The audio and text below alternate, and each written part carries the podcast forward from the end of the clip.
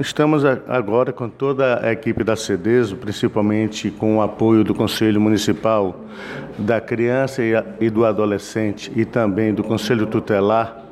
realizando, o, juntamente com a Secretaria de Educação, Secretaria de Saúde e demais secretarias, uma grande rede de proteção social, onde vamos discutir o primeiro Fórum Comunitário para Crianças e Adolescentes. Esses fóruns comunitários é uma ação é, dessa comissão que foi é, instituída para fazer a metodologia do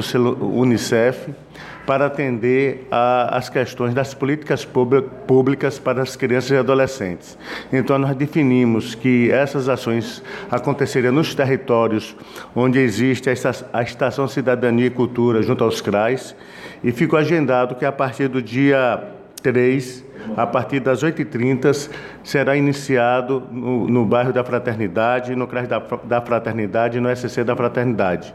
com toda a equipe da CEDESO e também com a, a interlocução com os atores locais de crianças e adolescentes e também instituições. Já no segundo dia, que é na sexta-feira, dia 4, nós estaremos é, no Jardim Acácia, fazendo a mesma ação para o selo Unicef e também definindo as políticas públicas é, é, em relação àquele bairro e àquele território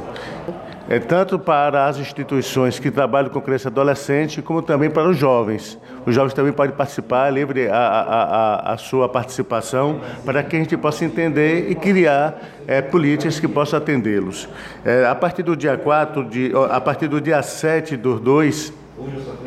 desculpe, do, de 7 dos 3, será no aviário. Então, está lá toda a, os atores que estão envolvidos nessa, nessas ações junto à criança e adolescente, para que a gente possa também definir as suas prioridades.